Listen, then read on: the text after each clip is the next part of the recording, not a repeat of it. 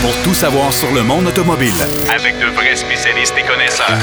Bienvenue à Derrière le volant.net Avec Jacques DM. Je vous souhaite la bienvenue, comme à l'habitude, à votre émission Derrière le volant, votre émission favorite sur l'automobile. Et encore une fois, cette semaine, on a beaucoup de matériel. On va parler, entre autres, avec Marc Bouchard de la Mazda MX-30. Ouais, trop peu, trop tard, je pense. En tout cas, ça, c'est mon opinion. On va voir ce que, ce que Marc Bouchard en pense, cette euh, voiture électrique de chez Mazda. Euh, il va nous parler également, euh, et on va en parler tous les deux parce qu'on arrive tout juste, c'est tout frais essayé c'est le nouveau Nissan Frontier 2022. Euh, du côté de Denis Duquet, ben, on aura toujours, euh, bien sûr, notre pan d'histoire. On aura toujours des commentaires très savoureux. Mais d'entrée de jeu, on va parler avec euh, notre ami Pierrot qui va nous entretenir sur, entre autres, sur son opinion, ce qu'il en pense de la fameuse Mustang Mach-E. Ben oui, cette Mustang tout électrique. Et en même temps, on va parler aussi d'une voiture qui arrive d'une famille assez illustre dans le monde de l'automobile. J'en dis pas plus long parce qu'on va s'en parler un peu plus tard. Mon cher Pierrot, mes hommages. Oui, mes hommages à toi et à tous nos auditeurs, Jacques. Ça fait plaisir d'être là encore une fois derrière le volant. Bon, écoute, euh, Pierrot, Mustang Mach-E, tu as eu l'occasion, on l'a tous euh, pas mal tout essayé. Moi, je l'ai eu. Euh, je sais que Marc Bouchard l'a eu. Notre ami Denis Duquel l'a eu aussi. Toi, tu l'as, tu viens tout juste de l'essayer ton, euh, tes premières impressions? Euh, premières impressions euh, très bonnes. Disons que je vais tout de suite donner la note, si tu veux, sur 10, je te dirais à peu près un 8, 8 sur 10, là, quand même. c'est Mustang, écoute, c'est sa, première incursion. En fait, Ford, c'est sa première grande incursion dans, dans, l'électrique. et je trouve que, bon, le nom Mustang, on peut être d'accord ou pas avec ce modèle-là, mais plus on la regarde et plus elle a euh, l'ADN, si tu veux, de la Mustang. Euh, et, je trouve que même à l'arrière, la façon que les, les, ailes sont bombées légèrement au-dessus des, des, ouvertures des roues, euh, ça, ça rappelle un peu, si tu veux, vraiment l'arrière d'un cheval. Alors, c'est euh, très bien inspiré. on, a, conservé, on a conservé les éléments de style de, de la Mustang, certains éléments, ça c'est sûr. Exact. Alors, ça, je trouve que c'est assez bien réussi. Et euh, en plus, écoute, l'intérieur est quand même très spacieux, beaucoup de place vraiment à l'avant, à l'arrière. je te dirais que, évidemment, on a à l'intérieur cet écran qui est immense auquel j'ai toujours la misère à m'adapter. Je ne sais pas, toi, ton impression. Ben, c'est façon, euh, c'est façon Tesla. je trouve que ça.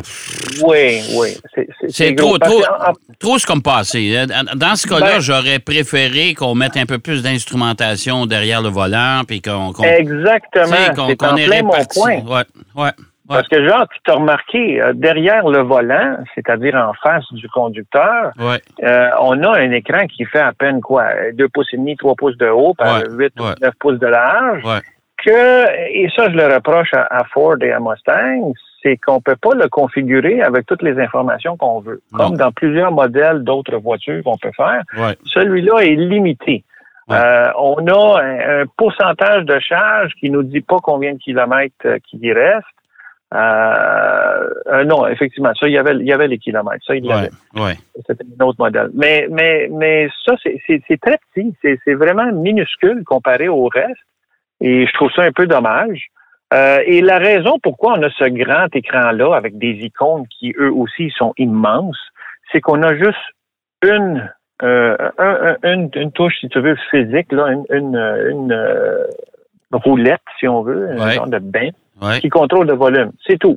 Le reste, tout se fait sur l'écran. Et encore là, je me questionne sur le raisonnement derrière ça. Tu sais, ce qu'on a besoin le plus dans une voiture, oui, la radio, effectivement, on l'utilise souvent, mais c'est la ventilation. Surtout nous dans notre climat, surtout là. Ben, c'est la chaîne audio puis tout le système de chauffage, ventilation, climatisation. Et voilà. Et ça, c'est les deux éléments qu'on a tendance je vais employer le terme, là, à taponner pendant qu'on conduit, là, parce que, bon, fait trop chaud, fait trop froid, euh, les vitres viennent embuer, bon, et, ça. Mais quand on se ramasse avec un, écran tactile, euh, puis là, ça va être de plus en plus populaire. Là. Écoute, même ah, chez ben, Lexus, on va abandonner le fameux pad là, pour avoir des écrans tactiles seulement. Ben euh, moi, je j'ai un peu de misère avec ça. on dit, utilisez pas, vous n'avez pas le droit d'utiliser votre téléphone cellulaire parce que c'est une source de distraction importante, je vais dire. Exact. Les écrans tactiles dans les voitures, oui, monsieur, ça, c'est une source de. de... Puis Jacques, bien que les, les, icônes sont grands, ils sont faciles à repérer, euh, parfois tu as deux et même trois manipulations à faire sur l'écran avant d'atteindre qu'est-ce que tu veux comme objectif pour, pour ta climatisation. Alors, là-dessus, moi, j'ai un gros, gros, gros bémol. Euh, je pense que l'ergonomie visuelle euh, et, physique aussi, là, tu sais, quand tu touches un bouton, tu baisses ta vue une fraction de seconde, tu sais que c'est, mettons, le, le, bouton qui augmente la, la, la, température. Tu peux revenir avec tes yeux sur la route et ta main va faire instinctivement, va monter ou descendre la température. Oui. Tandis qu'avec l'écran, il faut que tu ailles plus souvent et plus longtemps la, la, vision sur cet écran-là. Alors, c'est un peu dommage. Et au niveau de l'autonomie de, cette voiture, euh, oh, écoute, ce qu'on réussit à avoir, et ça, je l'ai validé avec d'autres sites, là, on a à peu près un 335 km effectif réel d'autonomie. Ouais. Qui, selon moi, est encore insuffisant pour faire le saut, là, si on veut. Là, euh, c'est bien. Là. On a, on a les, les, les bornes à charge rapide là, qui aident aussi. Là. Mais selon moi, c'est encore insuffisant. Il faut franchir le 400 km. C'est ce que Ford nous, nous dit qu'ils ont, mais euh, en réalité, ce n'est pas ça. Ben, je pense qu'on peut l'atteindre, mais ça dépend du modèle que tu as. Là. Je sais pas lequel, quelle version tu as eu. Là. Exactement. Ben, moi, j'avais la First Edition. Il y avait les, moteurs euh, ouais. intégral, si on veut, avec les, les bimoteurs. Euh, lui, lui aussi, oui, il y, a, il y, a, un range qui est une autonomie qui est un peu moindre, mais même à ça, euh, je pense que c'est difficile d'atteindre les 400 km avec ce véhicule-là. À moins qu'on fasse peut-être juste la ville. Là. Ouais, puis on n'a pas, on pas franchi l'hiver encore. Exactement, exactement. Mais moi, je, moi, je l'ai trouvé intéressant. Moi, écoute, euh, j'ai quand même. Ah, au niveau de, la conduite.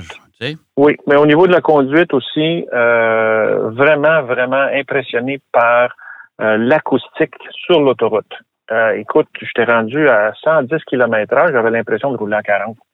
Ouais. Tellement que c'était bien insonorisé. La suspension, on sent que c'est un véhicule lourd, hein, parce que les véhicules électriques, ils ont ça.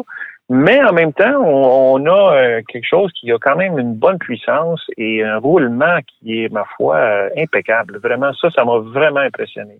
faut s'habituer un peu à la pédale de frein, j'ai trouvé au début, euh, qui était bizarre, un peu sensible, mais en même temps, un peu la, course de la, de la pédale de frein était un peu bizarre. Ouais. Euh, et j'avais quelques bruits de caisse. Donc, je me dis, sais, une voiture, celle-là, la First Edition, part à 62 000. Et la version que j'avais laissée était à 75 000 On est dans le domaine du luxe pas mal, à 75 000 ouais. Malgré que les véhicules électriques coûtent tout ça, là, tu sais. Mais si je compare, mettons, à la Polestar que j'ai essayé, la Polestar 2, euh, il n'y avait aucun bruit de caisse, il n'y avait rien. Donc, est-ce que c'est parce que c'est la First Edition? Ils vont corriger certaines choses. C'est la, la bleue, je pense, que tu avais, hein? Exactement, exactement. elle, elle, a, elle, a, quand même un peu, de, ben, elle a un peu de kilométrage, je pense. Mais quand oui, elle avait 12, 12 000 kilomètres. mais tu sais, à 12 000 kilomètres, commencer à avoir des bruits de caisse, ça annonce pas. Là, non, exactement, exactement. Mais, mais hors tout, expérience très positive. Euh, comme je dis, si on peut augmenter l'autonomie un petit peu, ça va vraiment aider. Ouais. Euh, mais avec le prochain sujet que je vais te parler. Euh, oui, ben c'est ça. Bon, ben là, là. bon, écoute, là, on a, on a, on, on a une bonne note pour la Mustang Mach-E, euh, un essai que tu nous as livré. Maintenant, on va parler de Ferdinand Pieck. Parce que la voiture qui a été présentée cette semaine, c'est une Pieck. Oui. C'est une Pieck. Tu sais, des Pieck, là, il n'y en a pas des, des, des tonnes. Et euh, c'est pour ça que je t'ai posé la question hors d'onde. Est-ce que c'est un lien de parenté avec Ferdinand Pieck, avec, euh, euh, la puis avec Ferdinand Porsche et sa famille, là, parce qu'on s'entend, c'est la même gang, ça, là. C'est toute la même gang. en fait, c'est celui qui, qui part cette compagnie-ci, qui est parti en fait en 2007, ça fait juste 5-6 ans. Là. Mm-hmm. c'est Anton. C'est le l'arrière petit-fils de Ferdinand Porsche. OK. le premier dans la ligne. Dans la ligne, là, on a Ferdinand Porsche. Après ça, on a Ferry Porsche, qui est le fils de Ferdinand. Ouais. Et ensuite de ça, ben, tu as Ferry Porsche puis Louise Porsche. Et, après ça, dans la lignée euh, vis-à-vis Louise Porsche, on a Ferdinand Pieck, OK. qui est celui qui a donné, si on veut, la, la, gloire à Volkswagen, là, qui a mis sur pied cette compagnie-là dans le quasiment. Là. Et son fils à lui, c'est Anton Pieck, qui est né en 1978 et qui est un homme d'affaires qui, évidemment, euh, il a une, une, réputation euh, mondiale euh, que tout le monde connaît à cause de ses, ses, ses ancêtres, ses, sa génération avant lui. Mais là, lui, il s'est mis avec un partner qui est un, un, un Croate qui s'appelle Monsieur Stark. Mhm. Et ils ont, lui, c'est un investisseur, investisseur entrepreneur et designer industriel. Euh, ils avaient ce but commun de créer une voiture électrique, mais une voiture électrique qui gardait, si on veut, l'ADN d'une vraie sportive. Et là, ce qu'ils ont sorti, c'est euh, franchement très, très beau là, pour euh, les, gens qui aiment les, les coupés. Là. si on peut penser à Jaguar, la, la F-Type. Ouais, moi, je te dirais que ça fait... des modèles à peu près. Ça, fait un, peu, ça fait un, peu, Jaguar, un peu Porsche, évidemment. Un peu Aston. Arrière, Aston oui, Exactement, Oui, exactement, exactement. Mais la chose qui est vraiment intéressante avec cette compagnie-là, c'est que, écoute, à partir du, ils l'ont dévoilé en 2019 au Salon de Genève. Ça s'appelait la Mark Zero. Ok, maintenant c'est la, la GT. Euh, et ils ont fait tout ça avec seulement 25 millions de dollars. 25 millions de dollars, tu sais, Jacques, dans l'industrie automobile, c'est des pinottes. C'est vraiment rien, là, pour développer une voiture et arriver avec un prototype. Ça, là, ils ont sorti le premier prototype. Ils ont roulé. Si vous avez, si vous allez sur le site web de Piac GT, on a un petit vidéo où justement la voiture roule. Il y a un deuxième prototype qui s'en vient au mois de mars 2022 et ensuite à la fin de l'année plusieurs autres prototypes.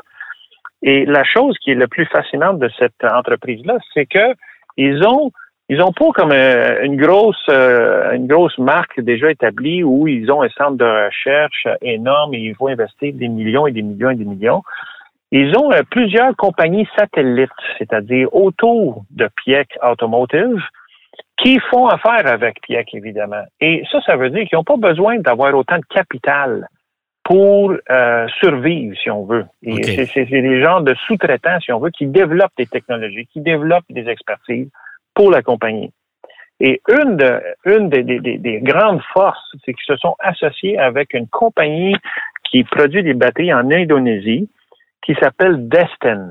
Et Destin, euh, c'est une compagnie qui est en train de développer vraiment, moi je te dis, ni plus ni moins une révolution dans le monde des batteries électriques, parce que on a des batteries qui ne sont plus refroidies au liquide, mais ils sont refroidis à l'air. Et euh, on parle des batteries qui sont euh, compatibles avec des euh, chargeurs à 900 volts et des batteries qui vont être beaucoup plus légères, on va avoir plus d'autonomie. Mais le fait que ça soit juste refroidi à l'air, ça veut dire qu'on va alléger énormément les véhicules électriques. OK. Ça, ça va faire une grosse, grosse différence. Et selon la compagnie Destin aussi, c'est que ça va encore plus démocratiser, si tu veux, et rendre accessible la voiture électrique à tout le monde. Parce que là, on va pouvoir avoir des batteries beaucoup plus petites. Euh, donc, tu sais, moins de poids. Oui, parce que, tu sais, quand on pense à ça, honnêtement, les voitures électriques coûtent très cher. Oui. Pourtant, il y a pas mal moins d'éléments mécaniques dedans. Il n'y a rien dans une voiture électrique. Exactement, exactement. Fait que ça, je te dis, le genre qu'on s'en va dans la bonne direction avec ça. Et euh, en tout cas, c'est une compagnie qui, qui c'est pas juste la Chine là, qui développe des batteries, ça c'est en Indonésie. Et Pieck s'est associé avec ces gens-là. Et Pieck, écoute, franchement, ils, ils, ont développé une voiture qui est euh, formidable au niveau du look. Euh, elle a vraiment l'ADN de voiture. Ah, elle est magnifique, elle est magnifique. elle est vraiment exceptionnelle. On voit pas l'intérieur de la voiture, dommage, parce que peut-être les prototypes sont encore en train de, se faire travailler. Mais ça ne peut que avoir une très bonne augure pour le futur de cette compagnie-là. Et j'ai bien hâte de voir où est-ce que tout ça va s'en aller parce que, écoute, c'est euh, assez impressionnant comme, comme euh, début, en tout cas. Euh, on parle que c'est un véhicule qui s'en vient à peu près à, entre 150 et 200 000 dollars. Évidemment, c'est cher. Mais comme Pierre qui dit, nous, on vise, en, tout début, on vise le marché des voitures sportives de luxe parce qu'on sait qu'il y a de l'argent là. Donc, cet argent-là va rentrer et va renflouer les coffres pour pouvoir justement prendre de l'expansion par après. C'est ça, exactement. capacité de recharge, dernière chose, Jacques, capacité de recharge avec les batteries Destin, 80% en 4 minutes 40 secondes. Ouais, ça, ça commence. Là, on commence. Ah oui, là, là, c'est comme arrêter à station d'essence, mettre euh, le, pistolet dans, dans, dans, dans, le réservoir et remplir. Fait que ça, là, vraiment, là, si ça s'en vient bientôt, ça va être euh, très, très positif pour toute l'industrie des véhicules automobiles électriques. Mais c'est sûr que ça ne sera pas donné. On s'entend là-dessus. Là, ça ne sera pas une ben, voiture. Pas tout de suite. Pas tout de suite. Pas tout de suite. Ils ont l'intention de produire deux autres modèles, une, une plus euh, berline et une autre euh, VUS, évidemment. Là. Ouais. Euh, mais avec, comme je dis, si, si la, la, la, la, technologie de batterie continue à évoluer comme ça, ça va rendre les choses beaucoup plus accessibles. Et c'est ça l'intention, c'est que Piec aussi, il parle de, produire en, quantité euh, massive là, ces voitures-là. Donc, oui, oui, puis on s'en va vers les batteries solides, on s'en va vers. Euh, euh tu as vu la semaine dernière ABB là, qui, a, qui, a, produit, euh, qui va mettre sur le marché dès l'an prochain une borne de recharge où on peut recharger en, en quelques minutes 80 je pense que c'est 100 km d'autonomie en deux ou trois minutes. Ah oui, oui, oui, exactement, exactement. Oui, oui, ça, ça se fait. Sauf que, tu sais, Jacques, tout le, défi est dans les composantes qui sont dans la voiture, qui peuvent recevoir cette charge-là. Parce que tu peux pas charger n'importe quelle voiture à n'importe quelle vitesse de charge. Non. Tu risques de l'endommager sérieusement. Donc, ben, c'est parce qu'actuellement, les batteries, le, problème, c'est la surchauffe. Hey, merci, mon cher ami. Et puis, euh, on se reparle la semaine prochaine, comme à l'habitude. Absolument, absolument. Salut, Pierrot. Ça fait plaisir. Pierrot, Pierrot Fakin qui nous parlait de la PIEC. Euh, ouais, ça, ça va être une voiture à surveiller. Des nouvelles technologies, vous avez vu, hein, les, les, les batteries, on travaille très fort là-dessus. Euh, comme sur les chargeurs. en tout cas, je pense qu'on est en bonne voie. Et il nous a parlé de son essai de la voiture de la Mustang Mach-E. Donc, on est dans l'électrique jusqu'aux oreilles. En attendant de vous euh, recharger, ben, on va aller faire une pause et au retour, de l'éduquette avec nous. Derrière le volant. De retour après la pause. Pour plus de contenu automobile, derrière le volant.net.